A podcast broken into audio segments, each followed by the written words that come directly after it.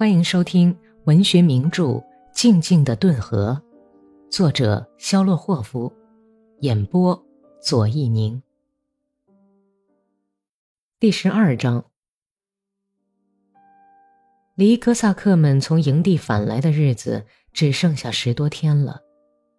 阿克西尼亚如痴如狂的沉溺在自己晚来的苦恋中。格里高里不顾父亲的恐吓，夜里就偷偷的到情人那里去，天亮前才回家。两个星期的功夫，他已经弄得疲惫不堪，就像一匹力不能胜的跑了远路的马。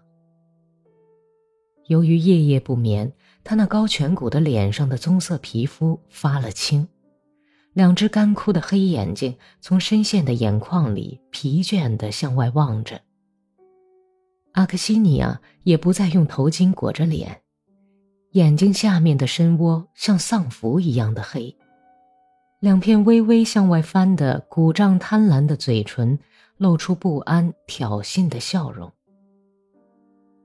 他俩的疯狂爱情是那么非同寻常、明目张胆，他们俩又那么疯狂的、不害臊的、专一的投身于爱情的烈火中。既不怕人，也毫不隐瞒。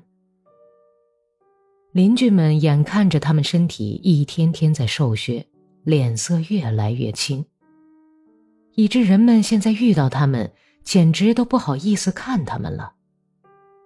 开始的时候，格里高利的伙伴们还常拿他跟阿克西尼亚的勾搭来取笑他，现在都缄口不言了。每逢遇到格里高利，他们就觉得和他在一起很不舒服，很拘束。妇女们心里嫉妒，嘴上却在谴责阿卡西尼亚，都在幸灾乐祸地期待着斯杰潘的归来。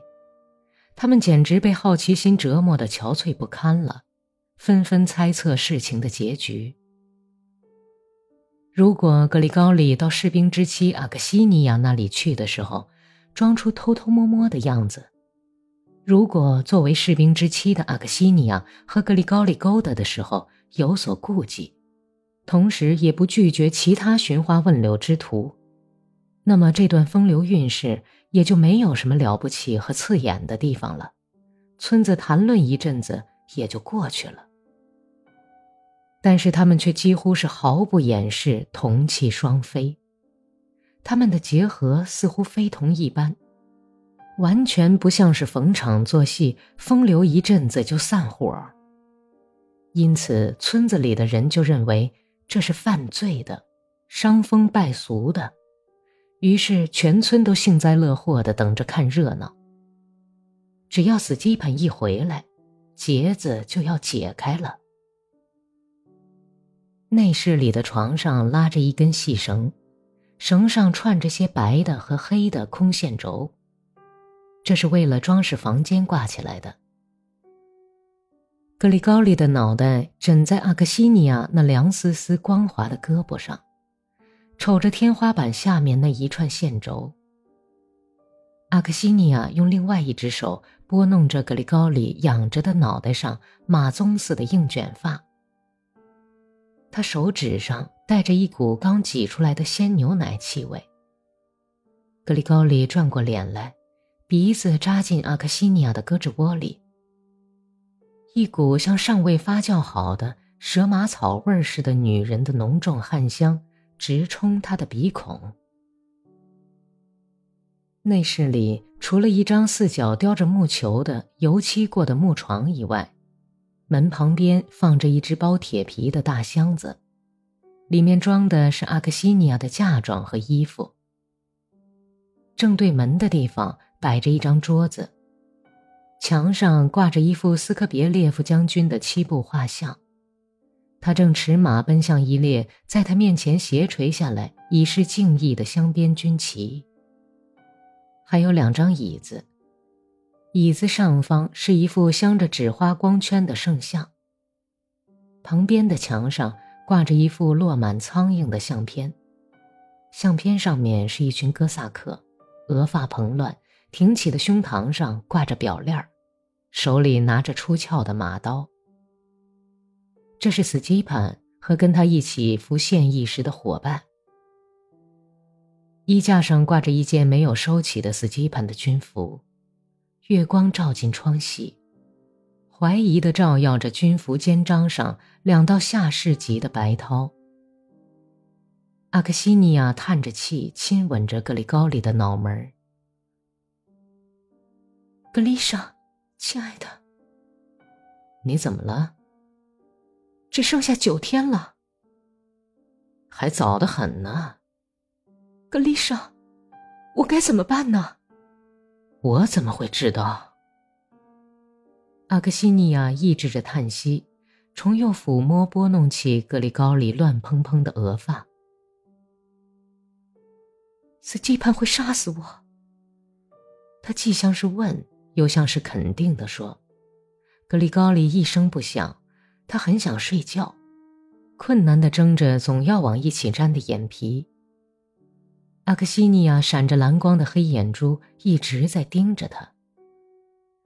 大概我男人一回来，你就会扔掉我吧？你怕他吗？我干嘛要怕他？你是他的老婆，你才该怕他呀。现在和你在一块儿，我并不害怕，可是，一到白天，左思右想，我就慌张起来。司机盆一回来，那可不是闹着玩的。爸爸正准备给我说亲呢。格里高利微笑着，还想说点什么，但是他感到他脑袋下面阿克西尼亚的胳膊。好像忽然瘫软了，压进枕头里去。可是过了一会儿，他哆嗦了一下，又恢复了原来的样子。说的哪家的姑娘啊？只不过准备要去，听母亲说，好像是科尔舒诺夫家，要说他们家的娜塔莉亚。娜塔莉亚，娜塔莉亚是个漂亮姑娘，漂亮的很。好吧，娶她吧。前天我在教堂里还看到她呢，打扮的很漂亮。